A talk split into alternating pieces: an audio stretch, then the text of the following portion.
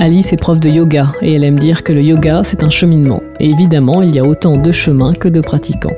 Alors pour trouver sa voie, Alice nous ouvre la porte de ses cours, un podcast pour apprendre à s'écouter, se recentrer, proposé par Fesnet.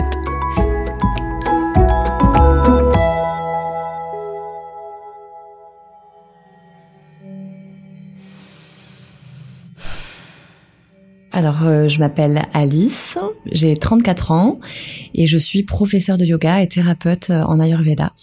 Alors, le yoga, euh, c'est une pratique, une philosophie, au sens plus global, une philosophie, parce qu'il y a différentes formes de yoga. Mais en sanskrit, le yoga veut dire union. Point, on va dire, final du yoga, c'est de d'unir le corps et l'esprit. Euh, d'atteindre une sorte de, de plénitude et d'élévation de conscience. Donc euh, le yoga regroupe plusieurs euh, formes. Et celle la plus connue, celle que j'enseigne notamment, c'est la pratique physique du yoga, des postures, des asanas, de la respiration, qu'on appelle le pranayama, la méditation.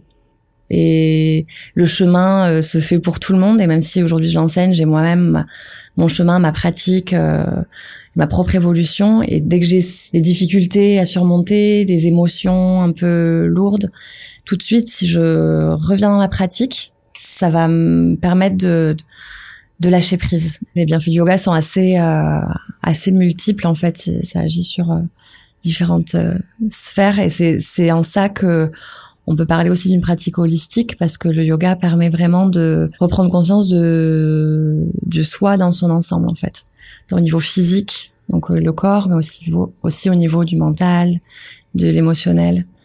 Euh, ouais, c'est une pratique très très très globale. Hein. Les séances de yoga euh, avec les élèves, il y a plusieurs messages qui sont transmis au cours d'une séance. Après, chacun les perçoit en fonction de ce qu'il est prêt aussi à entendre. Mais ce que je cherche à transmettre avant tout, c'est ce qui m'a appelé dans le yoga euh, quand je l'ai découvert, c'est vraiment de pouvoir être à l'écoute de soi, se respecter pleinement, euh, respecter ses besoins, respecter ses possibilités, euh, se détacher de toute idée de performance ou de résultat, euh, de, de, bien ou de mal. Donc ce que j'essaie de transmettre, c'est euh, que pour être dans le yoga, il s'agit pas seulement de venir faire des postures sur un tapis, mais d'être de reconnecter à soi pour pouvoir ressentir et savoir qu'est-ce qui est bon pour soi au moment où on le pratique. Et d'un jour à l'autre, ça peut évoluer. D'une personne à l'autre, ça évolue. Tout change, tout bouge et c'est vraiment ce que je cherche à, transmettre, de pouvoir euh, accueillir ça, venir euh, se connecter à ce qui est là euh, pour être dans le yoga. Alors j'enseigne le Hatha Yoga, c'est euh, une des pratiques les plus anciennes du yoga. Et donc on vient associer chaque posture à la respiration.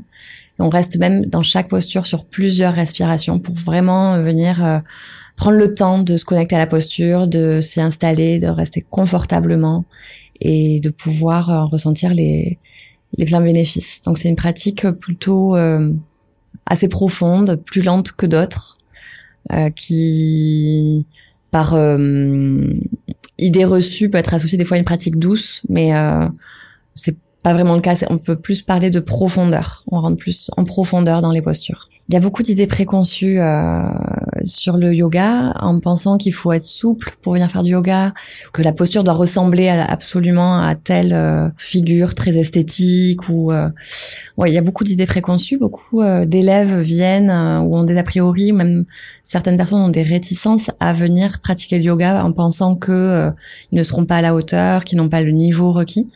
Je répète jamais assez souvent que non, justement, il n'y a pas de prérequis, que le yoga est fait pour tout le monde, tous les âges, tous les sexes. L'idée, c'est vraiment de venir sur le tapis et de faire, euh, encore une fois, avec ce qu'on a et ce qu'on peut. Et que, avec la régularité de la pratique, on pourra noter une évolution. Euh, c'est avant tout pour soi qu'il faut la faire, pas pour euh, impressionner les autres ou c'est ancré en nous d'être dans le, la comparaison, la compétition, la recherche d'objectifs, de résultats. Et le yoga, j'ai envie de dire que c'est une sorte de déconditionnement de tout ça en fait. Et justement, c'est là tout l'intérêt, c'est de se, c'est de pouvoir être euh, content de soi, content de sa pratique, parce qu'on s'est pleinement écouté et pas parce que on a euh, touché ses orteils avec euh, ses doigts ou mis le pied derrière la tête. c'est pas, c'est pas le but.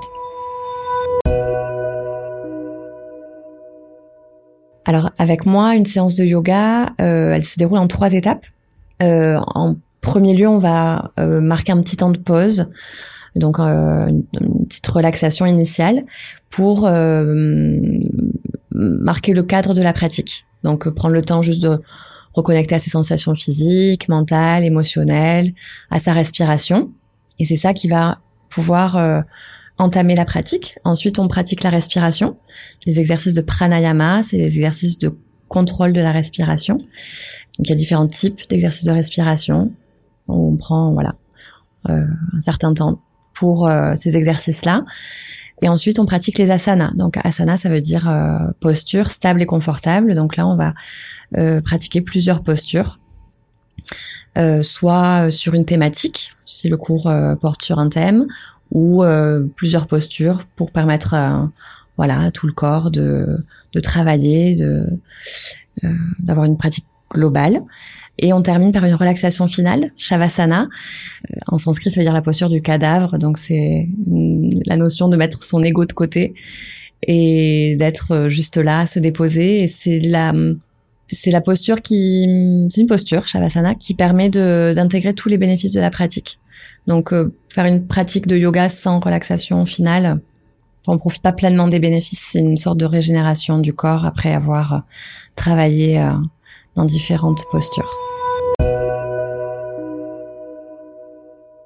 Alors un exercice de respiration qui peut être bénéfique et surtout accessible à tous parce que euh, la respiration c'est le c'est le souffle de vie en fait. Il n'y a pas de vie sans respiration et la respiration est centrale dans le yoga parce que c'est elle qui va nous permettre de nous guider dans nos postures et de de rentrer dans sa pratique.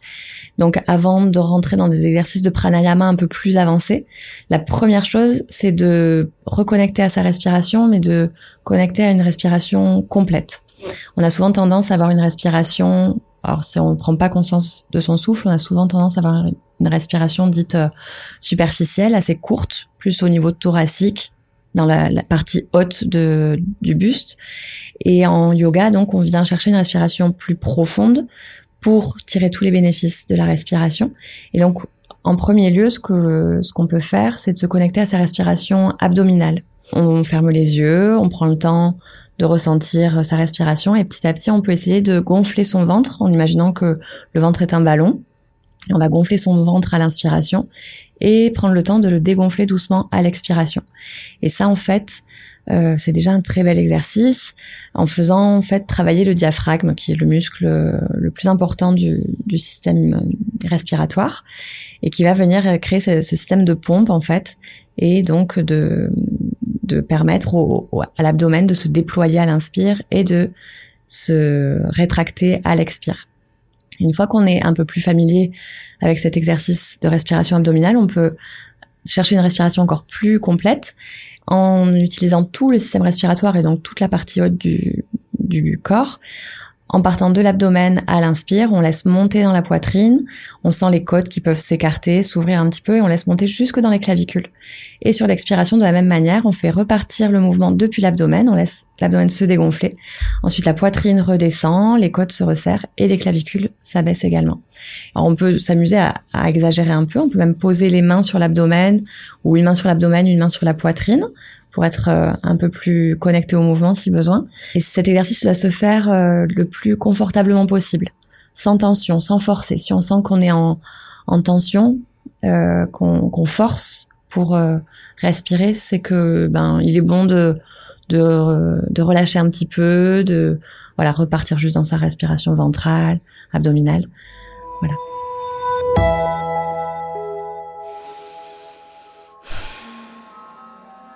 Alors pour, euh, pour quelqu'un qui souhaiterait retrouver de l'harmonie, euh, que je pourrais conseiller, c'est dans un premier temps juste euh, prendre le temps de s'écouter, d'accueillir ses ressentis, être en pleine conscience de ce qui est là, l'accueillir pleinement.